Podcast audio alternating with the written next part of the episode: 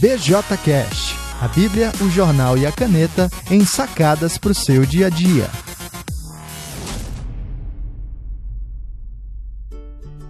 Olá pessoal, eu sou Alan Porto, sou o autor do BJC, a Bíblia, o jornal e a caneta, e do BJCast que você está ouvindo agora. A nossa programação básica é toda terça-feira uma sacada sobre a Bíblia, toda quinta-feira uma sacada sobre o jornal e todo sábado uma sacada sobre a caneta. Se você quer acessar e saber um pouquinho mais, visite alemporto.com e fique então com o episódio de hoje. O último tema é, lida com a questão do aborto. Então, também na última terça-feira, dia 29, a primeira turma do STF julgava o caso de um médico que foi preso, uma paciente também, realizando um aborto.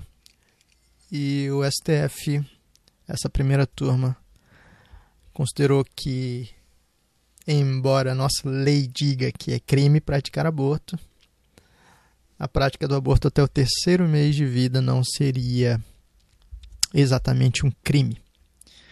E isso uh, gerou muita repercussão, há muito debate, especialmente nas redes sociais, a respeito do tema. E, bom, eu não vou me prolongar muito sobre isso aqui, mas eu quero recomendar para você um artigo que eu escrevi em 2012 e foi publicado no, na revista teológica é, online, na Teologia Brasileira.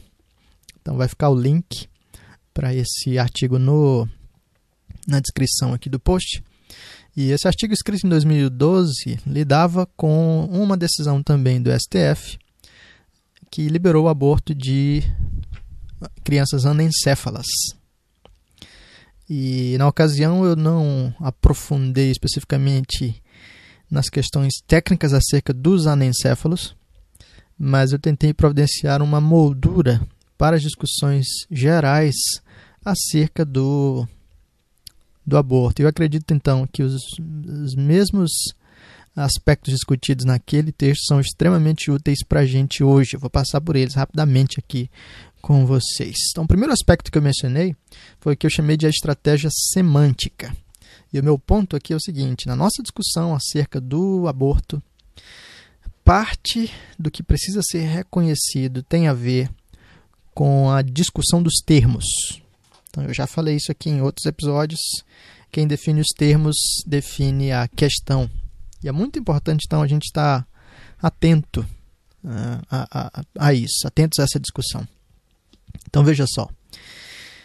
Nós usamos as palavras de acordo com a nossa percepção ou de acordo com o desejo que a gente tem de que as coisas sejam percebidas, a maneira como elas devem, nós desejamos que elas sejam percebidas. Né? Então, especificamente nessa questão do aborto, o que a gente vai perceber é a utilização de outros termos para requalificar moralmente o fenômeno. Então, naquela ocasião, por exemplo, em 2012, eu falei que o aborto de anencéfalos foi substituído, o termo foi substituído por a interrupção terapêutica da gravidez. Né? Então, olha só como torna a coisa mais leve. Então, da mesma maneira, a gente vai perceber hoje uma série de, de rótulos e de novos termos utilizados para requalificar o mesmo fenômeno. Em vez de assassinato, ao invés de aborto, talvez até aborto ainda seja usado, mas o que a gente vai perceber são termos como a interrupção da gravidez, ou em sentidos mais amplos, né, a justiça feita para com mulheres estupradas, a libertação de mulheres oprimidas e por aí vai. Eu e você, como cristãos, precisamos utilizar as palavras com sabedoria. Né? As nossas palavras não são usadas simplesmente para fabricar uh, uma realidade falsa, mas para honrar ao Senhor na percepção adequada daquilo que é. E assim nós utilizamos as palavras de maneira servil, nós servimos a Deus com as palavras. Por isso nós deveríamos dar nomes às coisas por aquilo que elas são. Um aborto é um assassinato de indefesos, é um assassinato de bebês. E aí você deveríamos ah, utilizar isso de maneira bem intencional. A gente não deveria deixar os termos da discussão ser moldados né, por visões totalmente ah, contrárias àquilo que Deus ensina e contrárias à própria realidade. Então, esse foi o primeiro aspecto. Aliás, ah, aqui também cabe é, perceber como a própria criança é redefinida né, para evitar qualquer é, humanização. Interessante isso. Né? E para evitar qualquer, quaisquer vínculos emocionais, a criança deixa de ser chamada criança e passa a ser chamada de feto. Né? Até o terceiro mês, o feto não tem o sistema nervoso. E assim a gente tem uma despersonalização daquilo que está crescendo no ventre da mulher. Essa é uma estratégia semântica, é uma redefinição das coisas para que elas sejam enquadradas sobre outras lentes. Aí você devemos chamar crianças de crianças, sejam elas ah, nascidas né, fora do ventre, sejam elas não nascidas. Um segundo aspecto que eu trabalhei naquele artigo foi o domínio da ciência como fonte de conhecimento verdadeiro. E o ponto aqui era que essa discussão geral acerca do aborto tem a ver com a percepção de premissas e de cosmovisões uh, que trabalham numa linha cientificista e naturalista. Então, não sei se você já ouviu esses termos, mas vamos dizer, uma cosmovisão cientificista é aquela que define a ciência como a autoridade final sobre todas as coisas. E uma cosmovisão naturalista é aquela que define como horizonte de possibilidades apenas aquilo que está no campo natural. Em outras palavras, não existe lugar para o sobrenatural. Então, se falar de da vida como um fenômeno sobrenatural é, é, é algo fora de cogitação. Por isso que né, não se trata de, de uma pessoa ou de uma vida, mas basicamente de um sistema nervoso que está se formando ou, ou não.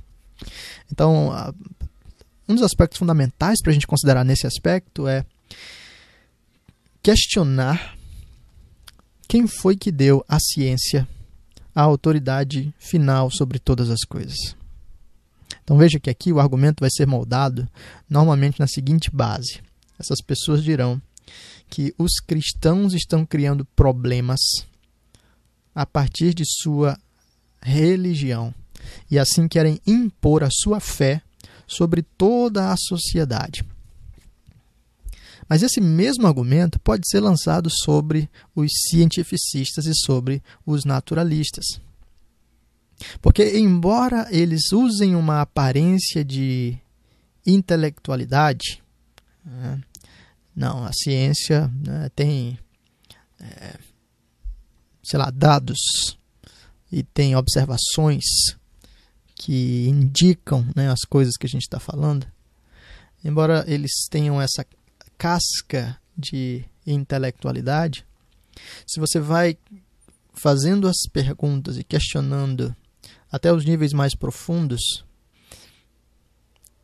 você vai chegar à percepção de que, em última análise, aquilo que eles acreditam acerca da ciência como autoridade final está baseado ou em um argumento circular ou em um axioma que não pode ser provado. Então, é só fazer o jogo dos porquês, né? Por que, que a ciência... É, por que, que é permitido abortar um feto. Ah, uma criança para gente, para eles um feto. Ah, então eles diriam: ah, porque até o terceiro mês não tem o sistema nervoso e, portanto, não é pessoa. Você diria, mas por que, que é assim? E talvez alguém responderia: não, porque a ciência comprovou que é assim que acontece. E aí você pergunta, mas por que, que a ciência que tem a palavra final sobre a definição da vida humana? E alguém poderia dizer, bom, porque a ciência tem contribuído para a vida humana, ou porque, sei lá, a ciência tem respostas baseadas em observação e tal, e tal, e tal. Você diz, ok, mas ok, isso são aspectos que demonstram ah, benefícios da ciência, mas por que, que a ciência tem autoridade final? E ou essa pessoa entraria em um argumento circular para dizer não, porque a própria ciência tem contribuído para a gente. Né? Então, a ciência tem autoridade final porque a ciência diz que tem autoridade final. É, ou então, essa pessoa daria aquele salto de fé, diria simplesmente porque é assim, porque a ciência é o que melhor existe para a gente. E aqui você entra exatamente no campo da religião, da fé. No fim das contas, o que nós temos então é um debate, é uma discussão, é, uma, é um conflito entre cosmovisões, entre ah, crenças distintas. E assim nós deveríamos ah, tanto rejeitar a argumentação que diz mantenha sua religião do lado de fora, quanto apontar para esses cientificistas e naturalistas que eles são tão religiosos e trabalham a partir da, de uma base de fé é, quanto, quanto os cristãos. Um terceiro aspecto que eu mencionei foi o problema da neutralidade. Então, ainda existem aqueles que acreditam que a ciência tem a palavra final porque ela seria neutra ou isenta, né, religiosamente é, alheia, vamos dizer assim, não envolvida a essas questões. Mas quando a gente identifica exatamente essa raiz de fé na base dos cientificistas e dos naturalistas, foi-se embora a neutralidade. Né? A razão não é autônoma, ela sempre serve a valores e a uma cosmovisão uh, anteriormente estabelecida. E assim, mesmo aquele cientista aparentemente mais neutro está trabalhando a partir de alguns pressupostos que precisam ser discutidos. E, finalmente, então, o quarto, o quarto aspecto desse artigo foi que a Bíblia oferece respostas específicas à questão da vida humana. E são vários os textos que apontam bebês no ventre sendo separados pelo Senhor, amados pelo Senhor, respondendo ao Senhor. E tudo isso nos fala sobre como um bebê ainda no ventre é, é uma pessoa, é uma vida. A Bíblia nos fala sobre uma maneira de enxergar a vida, né? a sacralidade da vida. E qualquer tentativa de diminuir o peso, o impacto da vida, é uma tentativa brutal e destruidora que deve ser intensamente rejeitada e combatida por nós. Essa discussão ainda leva muito tempo. Mas eu e você deveríamos pensar sobre essas categorias aqui e eu quero recomendar então que você tenha acesso a esse, a esse material, que você possa dar uma lidinha e pensar sobre algumas dessas coisas. Um grande abraço, Deus abençoe e até o próximo episódio. Então é isso. Se você gostou desse episódio, você pode passar adiante. Compartilhe com as pessoas no WhatsApp, nas redes sociais, curte lá e indica para mais pessoas acessarem alemporto.com/bjcast ou então procurar no iTunes ou no SoundCloud BJCast e assinar lá para você receber as atualizações direto no seu celular. Grande abraço, Deus abençoe e até o próximo.